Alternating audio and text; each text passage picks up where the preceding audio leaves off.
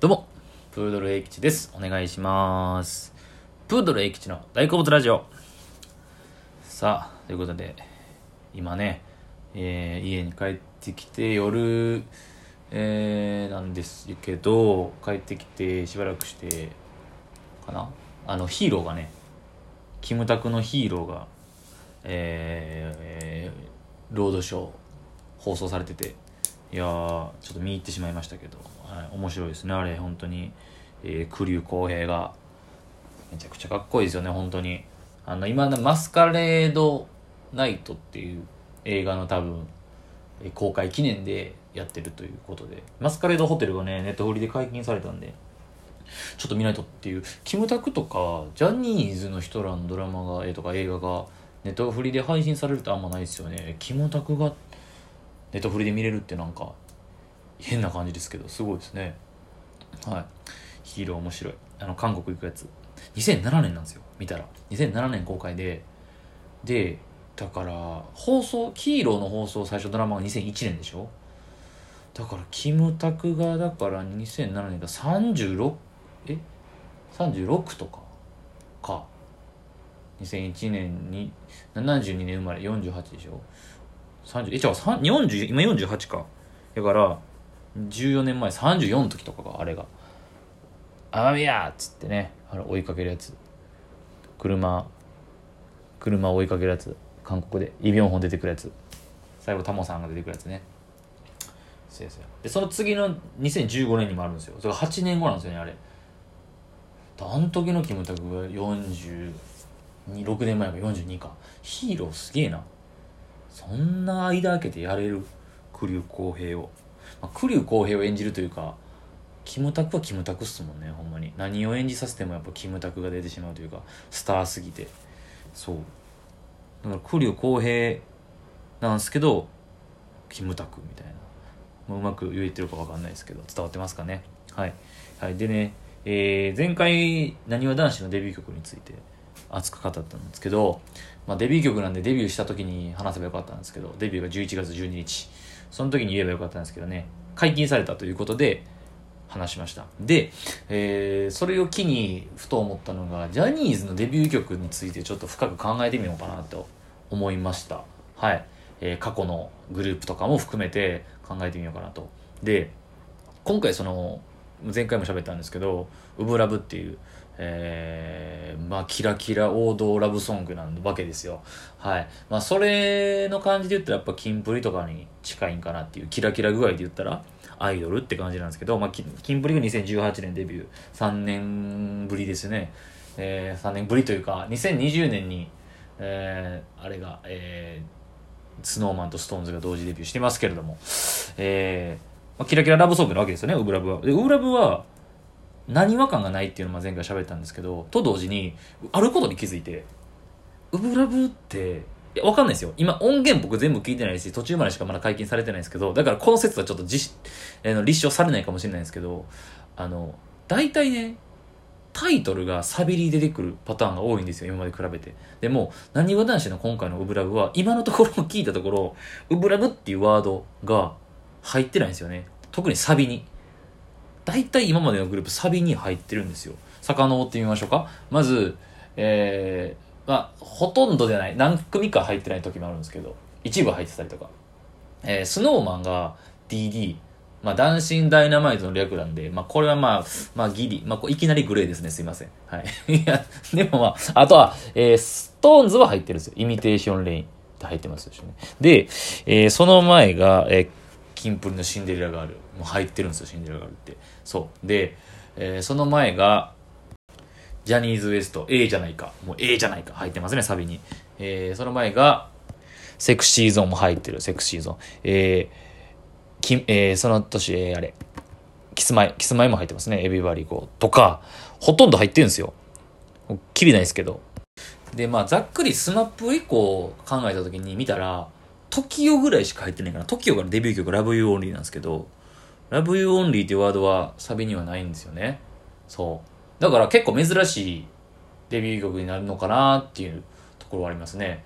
で、その大体その全面にグループの感じを押し出してるわけですけど、そういう意味では、なにわ男子は、なにわ男子っていうワードから連想するイメージ、まあ、その前回も言いましたけど、大阪間とかなにわ感っていうのは、今回多分ゼロ、ほぼゼロに近いんですね。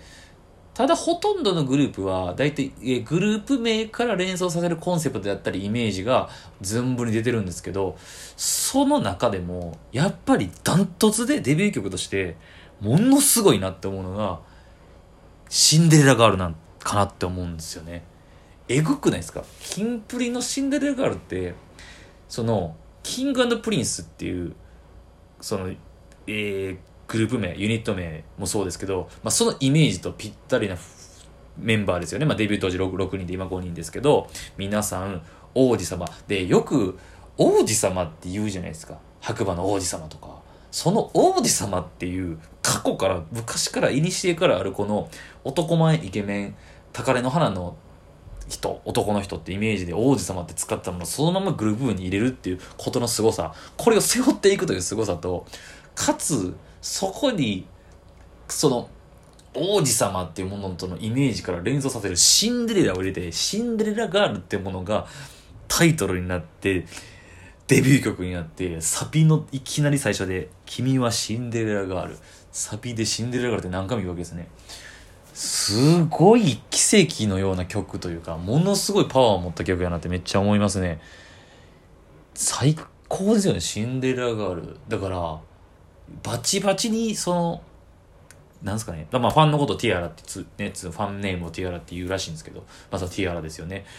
王女様とかっていう意味ですよね。王女。王女。うん、そうね。だシンデレラなわけですよ。すっごいね。だからそのデビュー曲が、もう、グループのコンセプトの根幹を成してるというか、だからまあ、凄すぎる、デビュー曲が強すぎるっていうのもあると思うんですけど、世間一般的にもやっぱシンデレラガールが強いですよね。ものすごいね。グループを形もだからデビュー曲イコールグループみたいな。だからすごいここ最近ではそのデビュー曲が一番すごいんじゃないかなと。思います。何回聴いてもやっぱりシンデレラガールはものすごい。伝わってるかな？この感じ。そう。でそれで言えばキンキキッズなんですよ。キンキキッズのガラスの少年。これガラスの少年もまあサビでもちろんガラスの少年時代の、まあ、言うてますよね。これまあ作ったのが松本隆と山下達郎なんですけど、これってあれらしいですね。ジャニーさんの発注やったらしいですね。で、ジャニーさんが、えー、松本隆さんという作詞家の人、松本隆さんが、そのまあ、ジャニーさんから発注を受けたらしくて、実は、ガラスの少年に至るまでに候補曲を何曲か出してたんですって。キンキキッズのために書き下ろしで。ただ、キンキキッズ、まあ、ジャニーさんのイメージがそぐわへんというか、合わへんっていうことで、何回もこう、見送られたというか、断られたらしいんですね。で、ちょっと結構悩んでたんですって。悩んで、うわ、どうしよっかなって思ってた時に、もっと違う曲を考えたらしいんですけど、えで、テレビね、まあ当時、だからデビュー前とかでも出てましたよね、キンキキッズは。デビュー前でで、テレビの画面に映るキンキキッズを見て、ふと降ってきたワードがガラスの少年だったんですって。ガラスのようなこの壊れそうな繊細な感覚というか感じを印象を受けるこの二人の少年をガラスの少年って言って、この降ってきたワードから曲を考えたらしいんですね。すごい。だからガラスの少年って別に特に深い意味はないみたいなんですよ。ガラスの少年は何を連想させてるのかって言ったら、つまりもうあれはイコールキンキキッズなんですよね。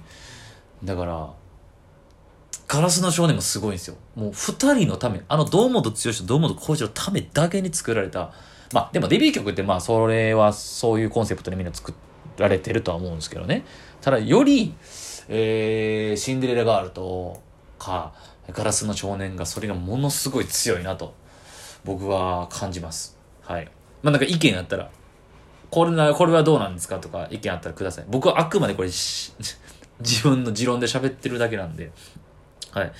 カトゥーもいいですよね。カトゥーのリアルフェイスもすごくいいですよね。悪い感じ。当時、ジュニア、ジャニーズの感じのイメージにはないような、ちょっとやんちゃな感じというか、を、まあ、衣装からも、えー、あれはだからすごいですよ。あれもすごい、菅氏顔、作詞菅氏顔で、作曲が松本隆弘ってビーズですよね。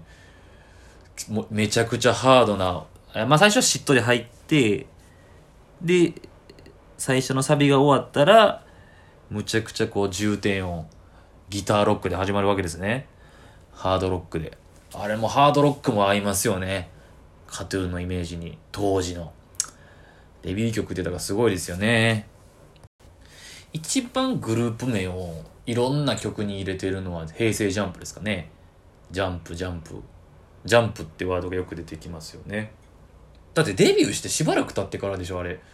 Come on to my house も、ジャンプ、ジャンプってやつも。すごいですよね。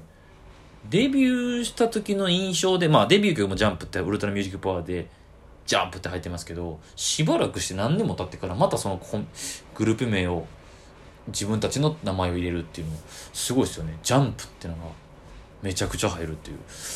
いや、おもろいっすね。その辺を考えてみると。で、嵐なんかもズバリ嵐ですもんね。グループ名ですもんね。セクシーゾーンもそうか。セクシーゾーンもセクシーゾーンなんですよ。えー、タイトルとグループ名が一緒。まあ、嵐はスペルが違いますけど。いや、おもろい。だから、実は、珍しいかもしれないですね。なにわ男子がデビューしたのが、ウブラブっていうのが、まあ、そのイメージでもちろん合ってますよね。キラキラ王道ラブソングを歌えそうな、今までまあ、えー、ダイヤモンドスマイルとかもそうですけど、ただ、グループ名が入っていなかったり、えー、グループ名から連想させるイメージのワードがサビとか、タイトルがサビとかに入ってないとかま、そういうのがあるので、そういう観点で見ると、実はあんまりないのかなっていう、えー、ふとそれを思いついたんで喋りたくなったという感じですかね。はい。ということで、今回は、えー、ジャニーズのデビュー曲、いろんなグループのことについても語りました。はい、ありがとうございました。